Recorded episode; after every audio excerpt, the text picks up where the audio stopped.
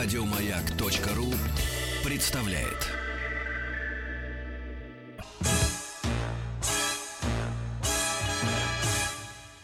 Эврика.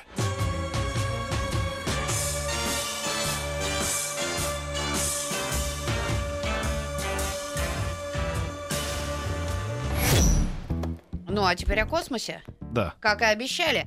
У нас а, сегодня в гостях а, доцент а, МФТИ, старший научный сотрудник Института космических исследований РАН Александр Родин. Здравствуйте, Александр. Здравствуйте. И поговорить мы сегодня решили о дальних планетах Солнечной системы. Ой, я вчера смотрел на канале Культура такой фильм, очень популярно сделанный. Вот, вот редко бывает, когда фильмы научные делаются очень популярно. Там какой-то, видимо, астрофизик, я так понимаю, чернокожий, американский известный, значит, э, в качестве ведущего был. И э, перепахало совершенно, что вообще вся история после вот с момента взрыва, да, большого взрыва, если верить эту теорию, до, э, если вот всю, всю от момента взрыва до вот сегодняшнего дня историю разложить на один космический год, ну, то есть 12 месяцев, то мы, наша история, вот та, которую мы вот знаем, я имею в виду, со всеми битвами, королями, там, вот э, с момента возникновения письменности, э, мы занимаем, я сейчас скажу, сколько... А, то есть момент, э, момент воз- возникновения письменности, когда можем зафиксировать какую-то историю, да, которая передается из поколения в поколение, это 6 секунд последних. Вот если взять вот все это, как бы, да, за, за 12 месяцев. Значит, А вот новейшая история это как бы это секунда. Ну, там 14, 6 и, и секунда. Вот так вот. Э, Понимаешь, о чем я говорю, да? Да, я понимаю. сейчас, по-моему, перед Новым там годом. На, на порядок ошибочка есть, но близко к тому, да. Ну, вот я видел вчера буквально. Э, Ну, сейчас, значит, э, ну, примерно 12 миллиардов лет. 12 миллиардов лет, да. Если миллиард лет да, по- по история, месяцу, история да. человечества это, грубо говоря, 10 тысяч лет. Да. Э, да, значит, ну вот примерно, значит, у нас... Последнюю де- секунду. де- хоть- 10, 10 шестой, то есть примерно 10 секунд, 10-12 секунд, вот так. Вы, Ну, вы можете себе представить, да, что вот мы вот все такие, которые себя так пыжутся, такие вот мы вот, э, у нас и всякие есть и эти государства, войны, значит, какие-то там империи рушатся, композиторы, поэты, э, спортсмены. Мы все занимаем все вместе. Даже не хватит сказать Новым годом, как бы, 10 да, вот это секунд. вот 10 секунд от всего времени. Ой. Это как-то Пишут, меня это впечат- называлось простран... космос, пространство и время. Я тоже смотрел, пишут ну, люди. это так, да, если смотреть назад. Если смотреть вперед, мы же все предназначены для вечности, поэтому... Это еще один год вперед, да, еще следующие 12 миллиардов. Ну вот я к чему это, собственно, вспомнил, потому что сегодня мы хотим поговорить о дальних планетах Солнечной системы. Не знаю, как это связано одно с другим. Ну, я просто поделился своим маленьким открытием вчерашним. Мы Спасибо. о планетах-гигантах будем вот сегодня конкретно, Ну, о не, не Юпитере, только о Сатурне. гигантах. Вот э, мы с вами уже встречались в этой студии, Да. и вот мне довелось тут рассказывать вот о нашем ближайшем окружении Солнечной системы, о планетах, которые, ну, как-то более-менее похожи на Землю. Э, Меркурий, о Марсе, Венера. Венере. А, вот, э, они сейчас очень интенсивно исследуются. Вот недавно, совсем буквально там м, две недели назад с небольшим был запущен э, с космодрома Байконур вот, э, аппарат наш совместный с европейцами, Экзомарс. А а вот э, планеты-гиганты, они тоже исследуются, тоже достаточно интенсивно. Э, Но так вот получилось, что в истории космической гонки, в которой вот славная эта история э, нашей страны, в которой Советский Союз, в общем-то, занимал ну, уверенное, почетное второе место, вот нам довелось там бывать гораздо меньше. И в основном вот это поле было перепахано американцами. Хотя сейчас мы тоже участвуем в подготовке э, проектов, которые будут э, предназначены вот на- для, направлены на исследование планет-гигантов. Ну, чуть попозже, А я с надеюсь, какой об этом. начнё- начнут? Э, Ну, понятно, что то, что ближе, с Юпитера, хотя и Юпитер очень далеко, на него лететь там, ну, это там 5-8 лет в зависимости от, от выбранной траектории.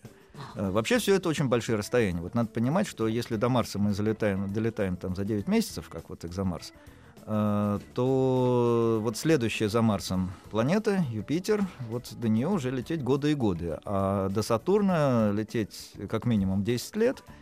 Ну и если говорить о более далекой периферии, то это уже пройдут поколения, прежде чем аппарат, запущенный вот э, землянами, до тут дотянется. И вообще вот эта история исследований периферии Солнечной системы, она очень интересна с человеческой точки зрения, потому что э, те люди, которые готовят эти проекты, которые их разрабатывают, они понимают, что к моменту реализации, если они доживут, они уже будут, скорее всего, на пенсии. А вот все, так сказать, сливки достанутся тем, кто сейчас под, под стол пешком ходит, что называется. Это вот очень интересная история. Она напоминает в каком-то смысле вот э, средневековую историю, когда люди строили храмы, строили столетиями, и каждый человек строил не ради своего, так сказать, честолюбия, а ради действительно вечности. Вот это тот момент, когда мы действительно можем вот что-то сделать бескорыстно и почувствовать, что мы действительно принадлежим вечности, несмотря как? вот на эти 6 секунд ничтожные. Помнишь, как это, как кто? Вильгельм II в Германии строил замок, строил, строил, так и не пожил.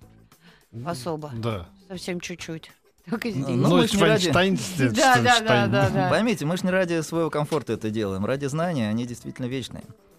Вы говорите, что американцы уже там вдоль и поперек. Ну, не вдоль и поперек. Значит, э, вот если говорить о действительно дальних планетах, так называемых, то планеты-гиганты это Юпитер, Сатурн, Уран и Нептун, они делятся как бы на два тоже больших класса. Есть вот газовые гиганты Юпитер и Сатурн. Э, они э, по составу ну, почти точно совпадают с составом Солнца. То есть они в основном состоят из водорода и гелия, и все остальные элементы там примешаны в очень небольших количествах.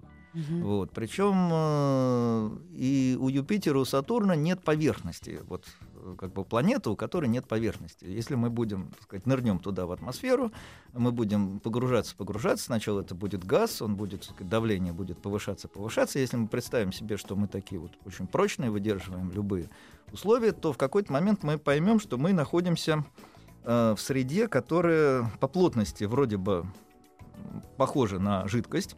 Ну, это какого то есть молекулы находятся очень близко друг к другу. Ага.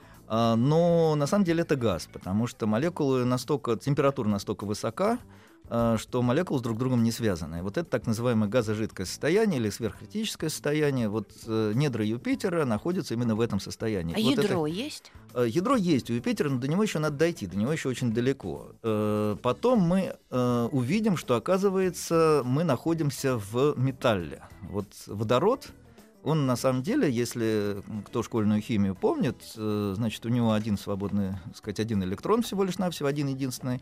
И э, в этом смысле он принадлежит классу металлов, должен принадлежать. И вот водород действительно может находиться в металлическом состоянии, только при очень большом давлении.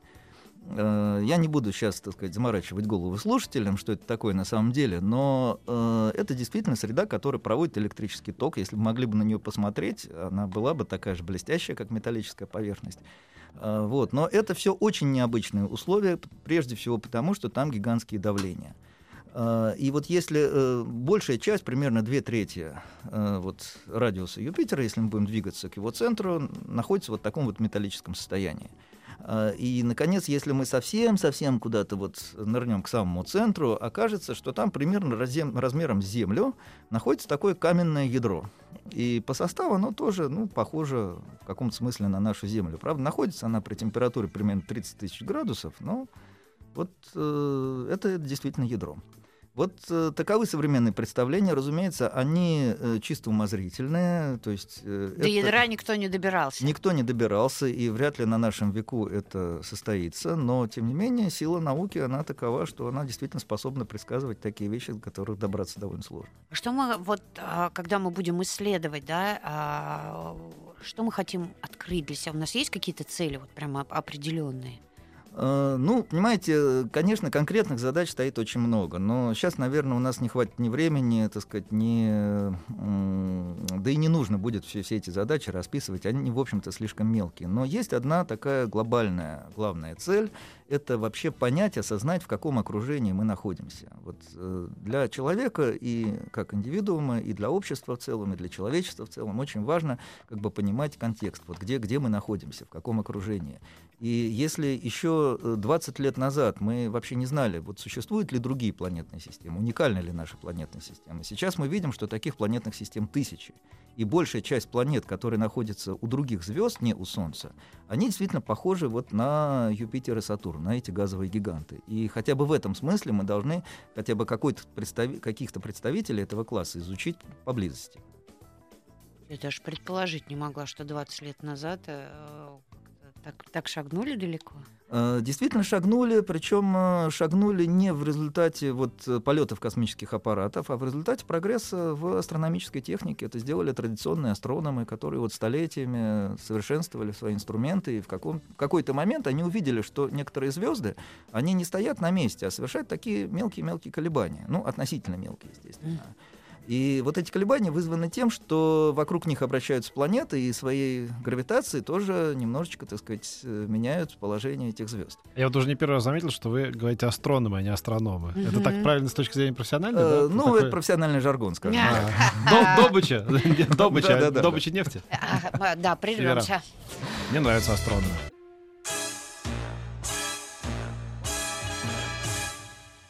Эврика.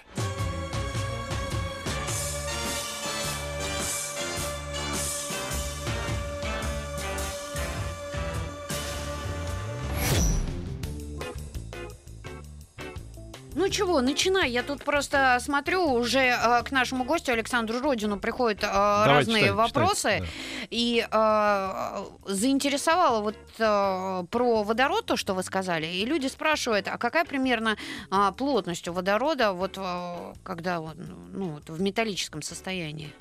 Э, Ну, э, она на самом деле не такая высокая. Средняя плотность э, Юпитера э, это где-то 2 грамма на кубический сантиметр. То есть вот примерно вдвое выше, чем плотность воды. Вот. э, Но при этом, конечно, там гигантские давления и гигантские температуры. Вот как я говорил, в центре Юпитера примерно 30 тысяч градусов. нам приходил дядечка из Академии наук, серьезный ученый. Ага. Он рассказывал нам, как на самом деле ну, нам нужно жить на Луне. Вот, что все это с Марсом это ерунда, и там как эта жизнь будет пустяковая, а вот на Луне, и он рассказал, какими лифтами пользоваться, чтобы отправиться на Луну в течение трех часов.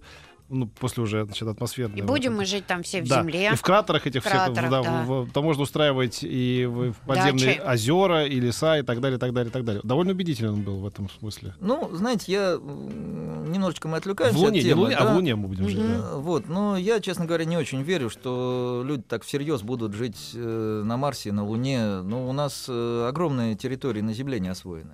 А он говорит, что скоро мы все это вот испоганим и, и, и взорвем, поэтому надо думать уже сейчас о том, как колонизировать вот, э, Луну. Это глубочайшее заблуждение, потому что если мы это испоганим, нам колонизация Луны никак не поможет.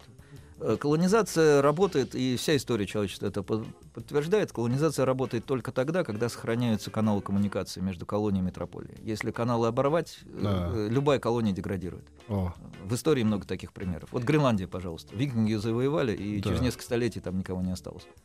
Да. Иван Лаптев, двое зайцев, сыграл в игру «Поправь ведущего». Замок Нойшвайнштайн строил не Вильгельм II, а Людвиг II. Ну Спортивные ведущие, как всегда, несут окол в массы.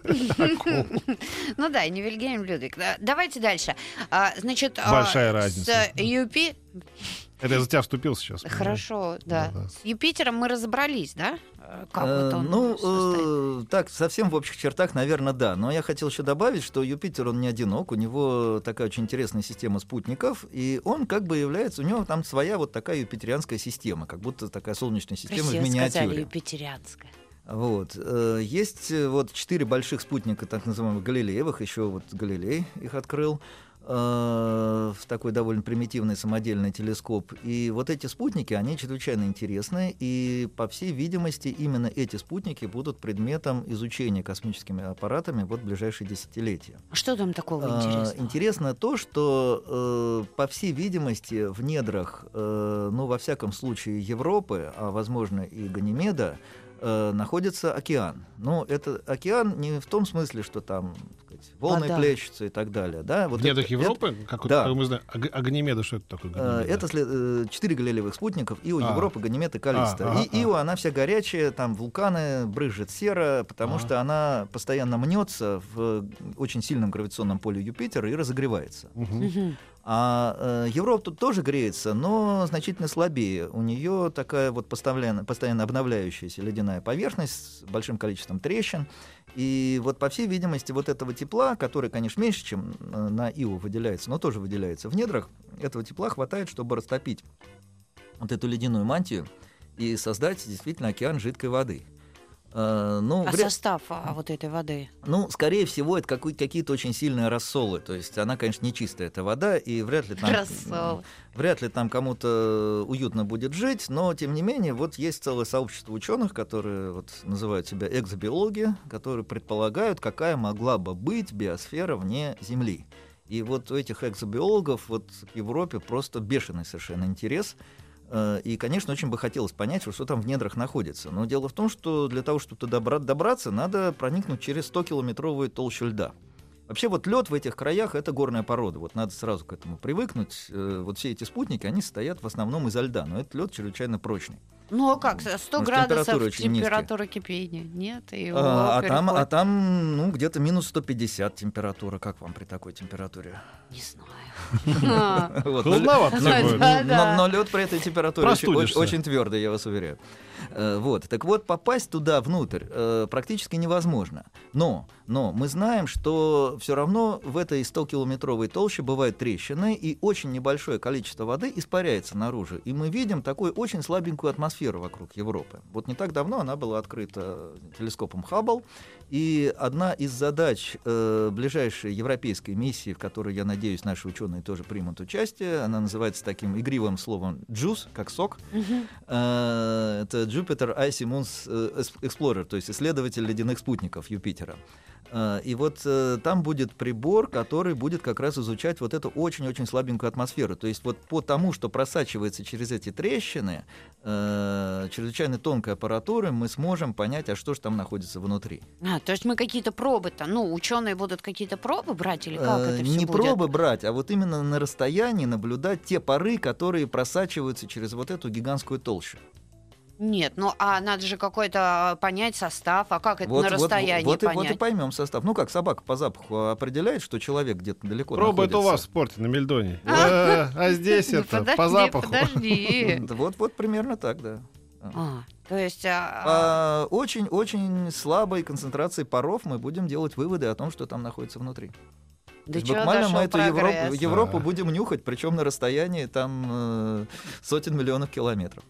О, Прикольно. как только там как картошку будут жарить, мы такие, о, на Европе картошку зажарили. Точно, точно, И не точно. позвали. И сколько туда лететь, а ученые будут? Ну, лететь туда, я думаю, что так лет 8.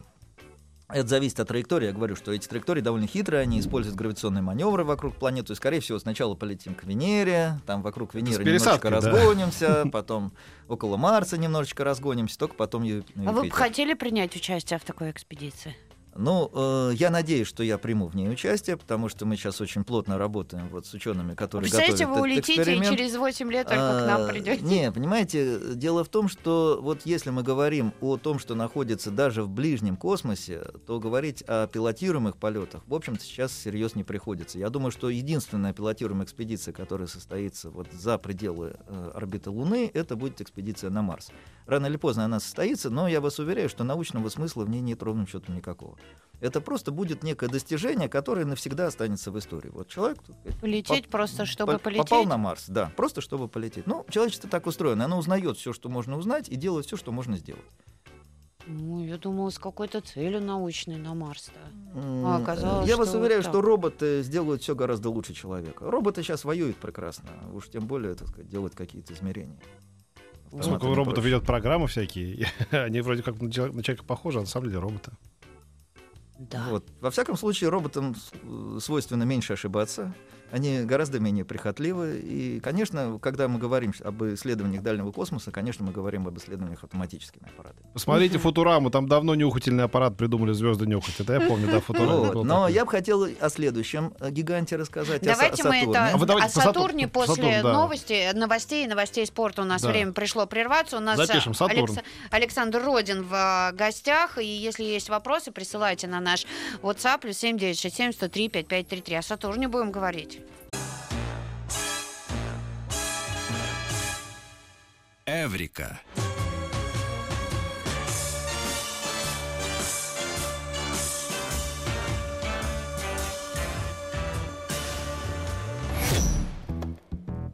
Давай, диктатор, начинай быстро. Не-не, мы же на чем остановились? Мы Мы собирались... э, о Сатурне Сатурн, поговорить. Сатурн, да. И Александр Родин, э, доцент МВТИ, старший научный сотрудник Института космических исследований РАН, э, о Сатурне и расскажет сейчас. Давайте на Сатурн теперь отправимся. Э, Ну, Сатурн, он чуть-чуть поменьше Юпитера, и, э, кстати, он менее плотный. Это вообще единственная планета Солнечной системы, средняя плотность которой меньше плотности воды. Э, Тоже состоит он в основном из водорода и гелия. Правда, гелия там немножечко больше, чем на Юпитере, но, по сути дела, он, конечно, он очень похож. Но вот, наверное, каждый знает, что Сатурн знаменит прежде всего своими кольцами. Это Да. вот такое Да. совершенно роскошное зрелище, которое сейчас можно увидеть э, даже в бинокль и, в общем, вполне в любительскую камеру можно сфотографировать. Действительно, это потрясающе красивый, э, красивый объект. Но еще 200 лет назад примерно люди догадались, что эти кольца не могут быть э, таким целым твердым объектом, потому что э, там такая бешеная центробежная сила была бы, что она любой материал разорвала бы, так сказать, не существует такого материала, который способен его выдержать. Конечно, эти кольца — это не единый такой объект, это просто гигантское количество таких мелких частичек, мелких спутников, которые обращаются по орбитам вокруг Сатурна. Э, Это тоже ледяные такие частицы, то есть это вот так- ну, такие как хлопья. пыль, что ли? Как снег, скорее. А. Э, Как снег, как э, такие льдинки мельчайшие, вот начиная от мельчайших размеров и заканчивая такими вполне солидными глыбами и, может быть, даже какими-то мелкими спутниками, мелкими астероидами. Они вот все вращаются, все это составляет такую очень сложную э, структуру с большим количеством внутренних колебаний, волн. Это вообще бесконечно красивый объект, если присмотреться к нему поподробнее. И вот э, сейчас до сих пор на орбите Сатурна работает аппарат Кассини, которому уже очень много лет, и который поставляет нам не только э, научную информацию, но и потрясающей красоты картинки. В интернете это все есть, можно все это легко сейчас, так сказать, увидеть. Вот. Э, Но кроме колец, у Сатурна есть тоже очень богатая система спутников, их даже больше, чем у Юпитера. И э, вот, наверное, самый интересный среди них это Титан. Это м, спутник тоже ледяной, как и вот э, большие спутники Юпитера. Э, он размером примерно с Луну, но он интересен тем, что у него очень богатая климатическая система. У него плотная атмосфера, которая так же, как и наша земная атмосфера, состоит из азота. Э, Кислорода там, правда, нет, но там есть метан. И этот метан может образовывать облака, даже дожди. Там есть метановые озера э, на полюсах. И вся атмосфера забита такой дымкой, э, в которой достаточно много органических веществ. Вот э, очень интересно, что атмосфера Титана представляет такой вот гигантский химический реактор, где варится такая самая настоящая органическая химия.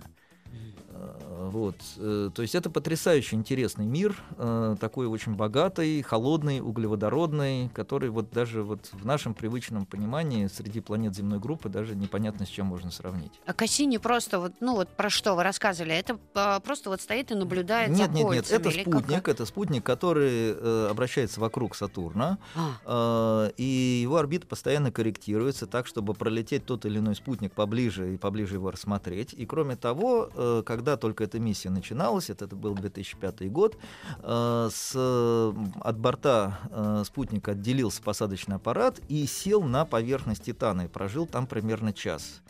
Э, То есть это первая, пока единственная в истории мягкая посадка на э, небесное тело вот там в зоне дальних планет. Это, конечно, гигантский успех, вот в первую очередь европейских коллег, которые разрабатывали этот аппарат, ну и всех ученых со всего что мира. через в этом час произошло? Э, Ну, закончились источники питания, потом э, там все-таки очень холодно, там примерно где-то минус 190 э, температура, и электроника при этих температурах работать не может, как только кончились источники подогрева, естественно, аппарат погиб. Ну, погиб в смысле прекратил, так сказать, активную работу. А вот тут сразу, да, это из Магнитогорска спрашивает, а жизнь может быть какая-нибудь метановодородная? Ну, знаете, мы такой жизни не знаем. Вообще, конечно, может быть все. Мы не можем утверждать, что там никакой жизни нет и быть не может. Да? Но вот та форма жизни, которую мы знаем, она при этих условиях, скорее всего, существовать не может. Потому что мы очень хорошо знаем, что есть очень важное необходимое условие — это наличие жидкой воды. Вот на поверхности Титана жидкой воды нет. Хотя мы знаем, что там очень много всякой органической химии. И э, вот те же экзобиологи, они говорят о как бы предбиологической э, химии, о предбиологической эволюции. Э, то есть, возможно, когда мы досконально разберемся, что же там происходит, мы лучше будем понимать, вот из каких первичных блоков построена и наша с вами жизнь в том числе. И еще, конечно же, э, вы тут всех поразили, сказав, что можно в обычный бинокль, а спрашивают, как Сатурн, увидеть да, Сатурна да. в обычный как, бинокль. Как, как, ну, да. во-первых, надо посмотреть в интернете, есть масса программ, которые вычисляют э, эфемериды, так называемые, то есть координаты планет. То есть надо понять, где он вообще находится. Э, Сатурн неплохо виден вооружен, невооруженным глазом, то есть планеты, они вообще довольно яркие объекты, они, как правило, ярче звезд. Mm. Вот. И если вы точно знаете, что это Сатурн, ну, надо просто воспользоваться какой-то техникой, может быть, достаточно достаточно простенькой, любительским телескопом, который сейчас не так дорого стоит. И, на вы, даче есть. и вы прекрасно все это увидите. Ага. А, ну, а вот мы а, с вами а, посмотрели на Юпитер, Сатурна. Какую еще можно разобрать? Вот, вот э, за этими так называемыми газовыми гигантами есть еще две чрезвычайно интересные планеты, которые, во-первых, мы про них сейчас очень мало еще знаем, во-вторых, мы вообще совершенно не понимаем, к какому классу относятся они, как они вообще могли образоваться на таких гигантских расстояниях от Солнца. Это так называемые называемые ледяные гиганты. Э, это Уран и Нептун. Они вообще чрезвычайно интересны. Ну, начать с того, что Уран, Уран, например, практически лежит на боку. То есть вот э, все планеты, у них ось вращения, ну, примерно вот э, перпендикулярно плоскости, в которой они обращаются вокруг Солнца. Uh-huh. А, ну, с каким-то наклоном, как у нас, там примерно 23 градуса, да, а вот э, Уран, он просто на боку лежит, он смотрит на Солнце там то полюсом, то другим полюсом, то экватором своим. Uh, у него есть магнитное поле. Это магнитное поле тоже кривое, косое, совершенно не совпадает с uh, осью вращения самой планеты. То есть по компасу там ориентироваться очень сложно будет. Uh, и предполагается, что там тоже есть очень плотная водородно-гелевая атмосфера, а под ней э, тоже океан. И этот океан вообще гигантский, он занимает, ну, примерно треть, наверное, радиуса этой планеты. Э, и вот э, что там происходит, какие процессы, из чего он состоит, вот это мы знаем сейчас очень и очень плохо. Э, за Ураном есть Нептун, который тоже похож на него и по размерам, и по составу, и, тоже и видимо, по внутренней структуре. Нет, вот он как раз ровненько стоит. Но интересно, что он существенно дальше от Солнца, но при этом он теплее.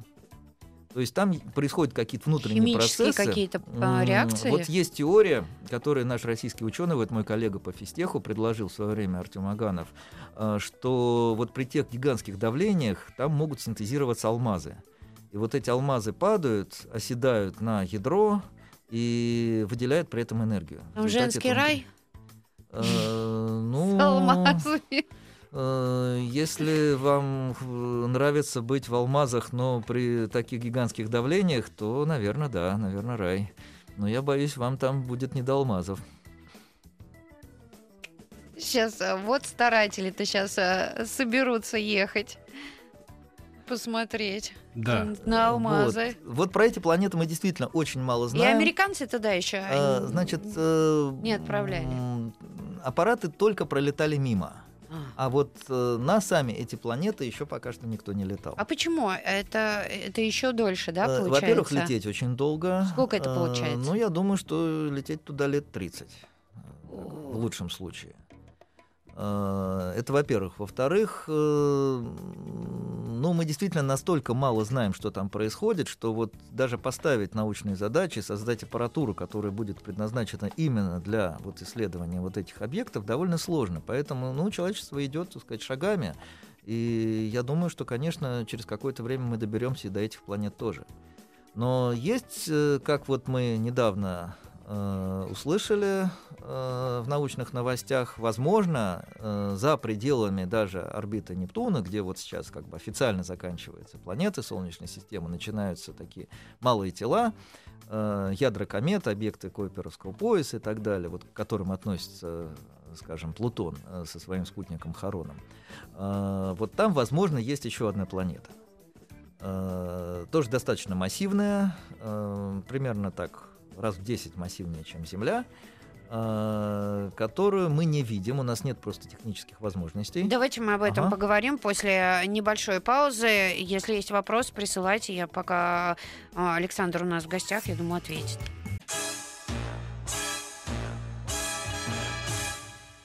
Эврика.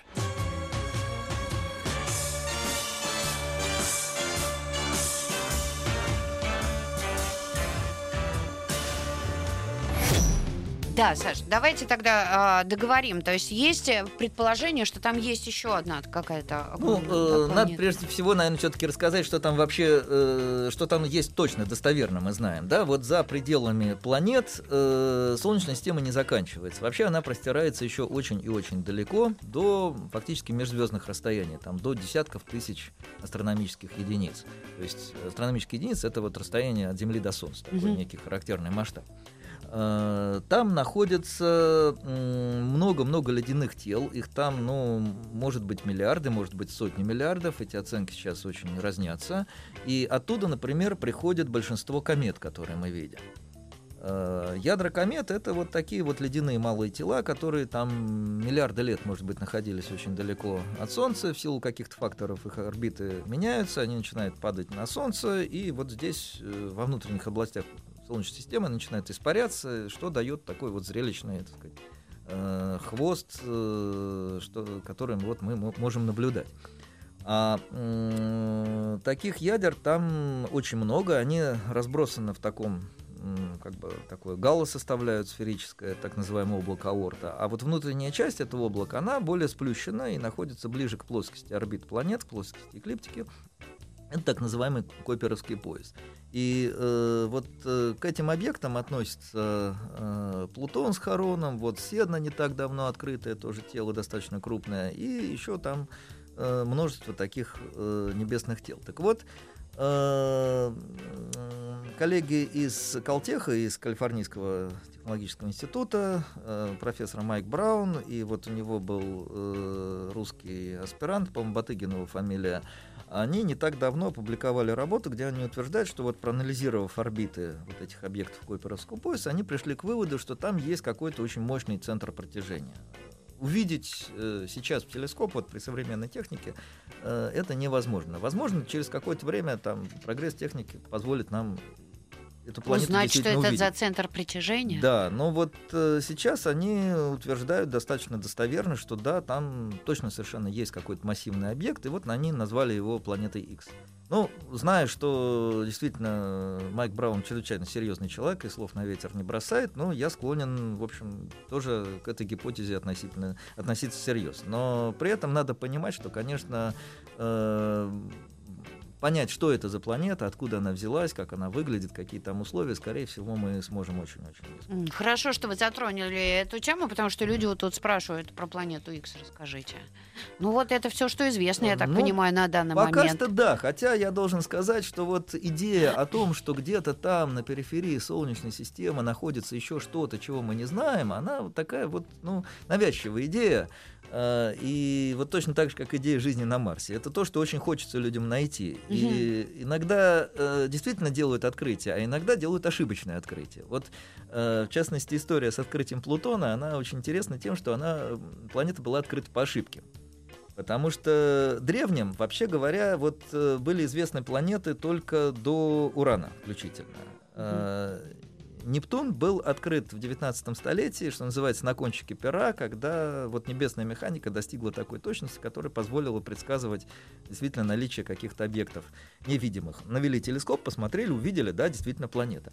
Потом стали думать, что нет, с Нептуном, наверное, тоже что-то не так. Наверное, есть еще какой-то центр, который там его возмущает. Вот искали, искали, искали, искали, и вот 30-е годы нашли, так сказать, э, вот то, что назвали Плутоном. Но потом оказалось, что Плутон слишком маленький, ничего он возмущать, конечно, не может. И разжаловали его. Э, вот, и разжаловали. Но оказалось, что не нашли бы Плутон, нашли, нашли бы что-нибудь еще, потому что таких объектов там действительно очень и очень много. Я к тому, что всегда есть что-то, чего мы не знаем. Да, спасибо вам большое. У нас сегодня в гостях был доцент МФТИ, старший научный сотрудник Института космических исследований РАН Александр Родин. Было очень интересно. Прилетайте к нам еще. Да, спасибо. Прилетайте.